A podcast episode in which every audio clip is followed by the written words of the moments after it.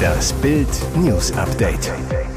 Es ist Samstag, der 9. September und das sind die Bild meldungen Francesco auf Schulgelände in Lohr tot aufgefunden. Hier kommt der Verdächtige zum Haftrichter. Ein Ring von Tiffany's Hochzeit auf den Bahamas. Wendlers Laura im Höhenflug. So unbeliebt ist der CDU-Chef. Bittere Umfrageschlappe für März. Der 16.000 Einwohnerort Lohr am Main steht unter Schock, nachdem Francesco S., 14 Jahre, am Freitagnachmittag tot auf dem Gelände des Schul- und Sportzentrums Nägelsee aufgefunden wurde, ist der Tatverdächtige bereits gefasst. Er ist ebenfalls erst 14 Jahre alt. Heute Morgen um 11.07 Uhr wurde der Junge dem Haftrichter vorgeführt. Nach Bildinformationen wurde er gestern stundenlang befragt, schweigt aber zu der Tat. Am Freitagnachmittag gegen 16.30 Uhr wurde die Polizei Polizei über den Leichenfund des Jugendlichen informiert. Um 18 Uhr konnte der Verdächtige an seinem Wohnort festgenommen werden. Bis zum späten Freitagabend lag die Leiche des 14-Jährigen noch neben einem Gebüsch. Die Polizei sicherte sorgfältig alle Spuren. Obwohl die Schulferien in Bayern noch in vollem Gange sind, zieht das Schulzentrum viele Jugendliche an. In unmittelbarer Nähe befindet sich ein Sportplatz, ein Basketballplatz und eine kleine Grünanlage. Noch immer sind die Hintergründe für die schreckliche Tat unklar. Ebenso ist noch nicht bekannt, wer den Jugendlichen eigentlich gefunden hat. Es läuft überhaupt nicht gut für CDU-Chef Friedrich Merz. Eigentlich müsste Merz als Oppositionsführer gerade jetzt leichtes Spiel haben. Bundeskanzler Olaf Scholz ist so unbeliebt wie nie. Die Ampel zerstreitet sich bei einem Thema nach dem anderen. Und selbst sein bayerischer Kontrahent Markus Söder geriet in der Aiwanger Affäre heftig ins Straucheln. Doch bei den Wählern kann Merz einfach nicht punkten. Das zeigt eine exklusive Umfrage des Meinungsforschungsinstituts INSA für die Bild am Sonntag. Wenn die Deutschen den Bundeskanzler direkt wählen könnten, würde Merz in einem Direktduell mit Amtsinhaber Scholz klar verlieren. Merz käme auf 15 Prozent, Scholz auf 23 Prozent. Deutlich bessere Chancen hätte CSU-Chef Markus Söder. Er würde in einem Duell mit Olaf Scholz auf 32 Prozent der Stimmen kommen und den Amtsinhaber damit klar schlagen.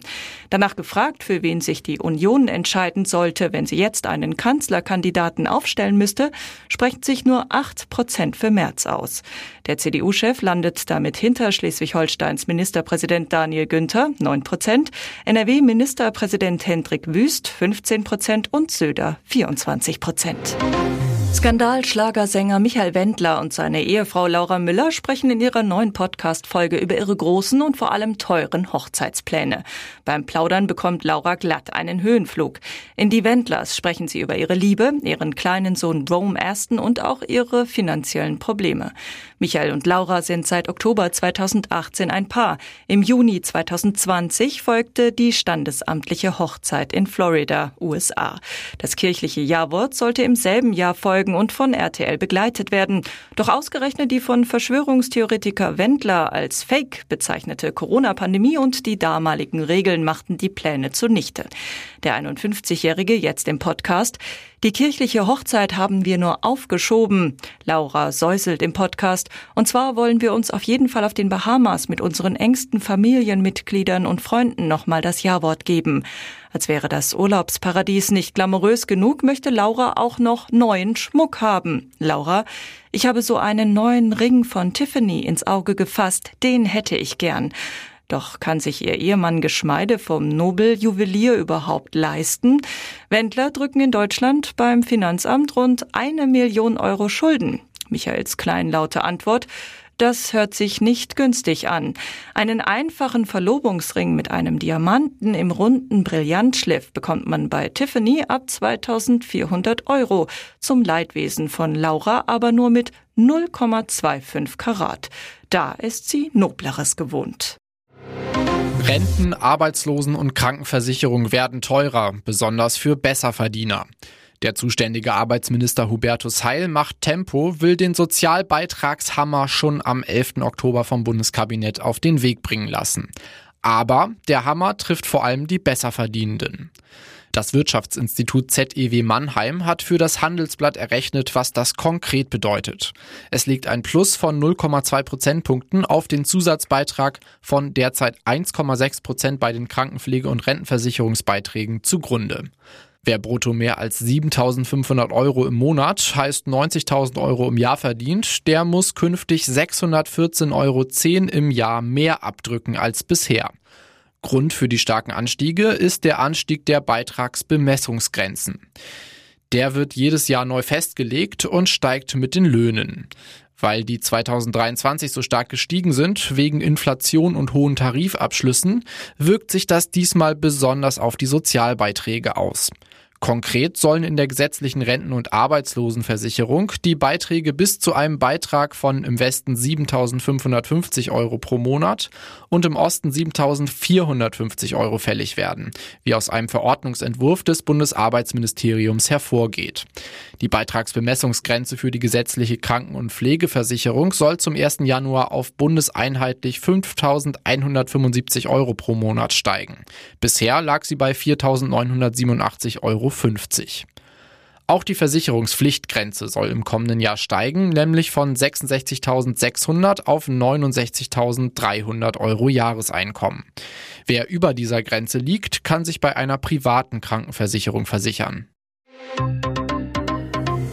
Hier ist das Bild News Update. Und das ist heute auch noch hörenswert.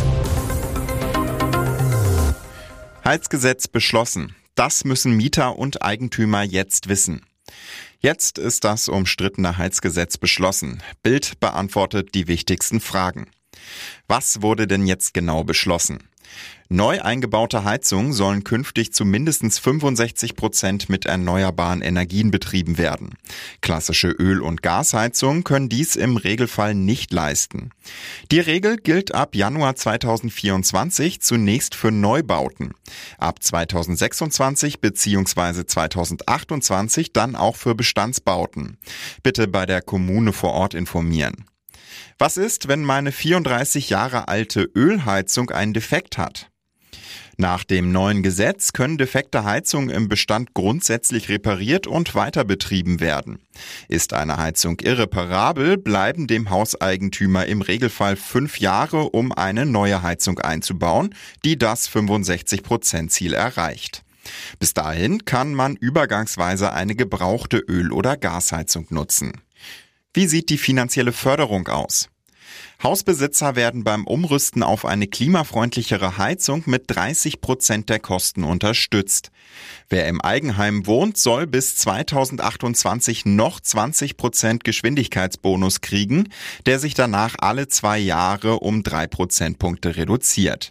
Wer über weniger als 40.000 Euro Brutto-Haushaltseinkommen verfügt, soll weitere 30 Prozent Förderung bekommen. Insgesamt ist die Förderung bei 70 Prozent sowie einer maximalen Fördersumme gedeckelt. Wie werden Mieter geschützt? Vermieter können die Kosten der Mieterhöhung umlegen. Die Möglichkeit wird begrenzt auf 10 Prozent der Kosten. Die Miete darf um maximal 50 Cent pro Quadratmeter steigen, bei größeren Modernisierungen auch um 3 Euro. Sommerfest in Hessen statt Bundestag. Feser schwänzt schon wieder. Bundesinnenministerin Nancy Faeser lässt wichtige Termine in Berlin sausen und macht stattdessen Wahlkampf in Hessen. Dort wird am 8. Oktober der neue Landtag gewählt und sie ist Spitzenkandidatin der SPD. In der Bundeshauptstadt ist sie allerdings wegen ihrer Amtsführung als Ministerin mächtig unter Druck. Der ehemalige Cyberabwehrchef Arne Schönbohm erhebt schwere Mobbingvorwürfe. Der Fall wird in Sondersitzung des Innenausschusses aufgeklärt. Ohne Feser. Sie fehlte am Dienstag und gab gesundheitliche Gründe an. Tatsächlich gab sie der DPA in Wiesbaden ein Wahlkampfinterview. Am Donnerstag ließ sie eine weitere Sondersitzung um 7.30 Uhr sausen, schickte eine Staatssekretärin. Wegen der wichtigen Haushaltsberatung war sie aber später im Bundestag. Doch am Freitag schien sie das schon nicht mehr zu interessieren. Sie fehlte auf der Regierungsbank, ließ sich kurzfristig aus familiären Gründen und mit der Bitte um Verständnis für die heutige Plenarsitzung entschuldigen. Bild erfuhr aber, tatsächlich war sie auf dem Sommerfest des Deutschen Gewerkschaftsbundes Hessen-Thüringen in Frankfurt am Main. Gewerkschaft ist für Nancy Faeser wie Familie. Schauspieler wirkt im Video abgemagert. Fans in Sorge um Till Schweiger. Deutlich abgemagert, mit tiefen Linien im Gesicht und erschöpft wirkendem Blick. So zeigte sich Schauspieler Till Schweiger am Freitagabend in einem Video auf Instagram. Zum ersten Mal seit Monaten richtet sich der Filmstar damit direkt an seine Fans. Seit Anfang Mai heftige Vorwürfe gegen Schweiger laut geworden waren, hatte der 59-Jährige nur selten etwas gepostet. In dem Reel wirbt der 59-Jährige für die Invictus Games, die heute in Düsseldorf von ihrem Schirmherrn Prince Harry eröffnet werden. Doch was Tills Fans viel mehr umtreibt als die Invictus Games, ist die Frage, ob es ihrem Idol gut geht. Denn tatsächlich wirkt Schweiger geschwächt. So schreibt ein User, du hast abgenommen, das gefällt mir nicht. Ein anderer kommentiert, Till, du siehst leider kränklich aus. Ich hoffe, es geht dir bald wieder besser. Andere wiederum finden die Nachfragen so gar nicht angebracht. Unterirdisch alle Kommentare hier, die sich mit Tills Optik befassen, auch wenn sie sich in Sorge tarnen. Aber das sind wohl diese Zeiten, in denen Form vor Inhalt geht.